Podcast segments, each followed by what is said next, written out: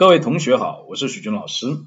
最近这几年，有三所大学一直请我去给大一的新生做演讲，主要是关于大学生心理健康方面的。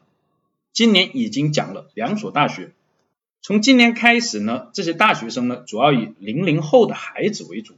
而在演讲的过程中哦，对比过去几年的学生，我发现一个特点，就是零零后大学生自卑的情况。比前几年的学生要严重，为什么这么说呢？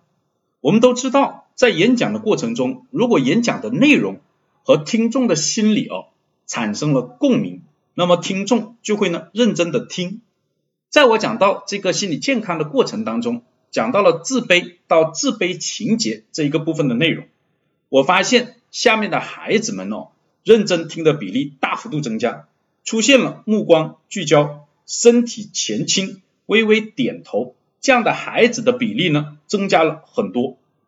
也就是说，自卑的内容使他们内心产生了共鸣。后来他们军训结束了以后，包括找到我这里来的，以及我了解到的情况，零零后大学生当中，心理问题和心理疾病的比例，相对于前几届的学生来说是比较高的。当然，这只是几所大学的一个情况，并不能形成了比较有代表性的一个样本。零零后的孩子是一个时代的新的产物，跟之前九零后、八零后、七零后都不一样。希望能够给予更多的重视，尤其是这群孩子的心理上。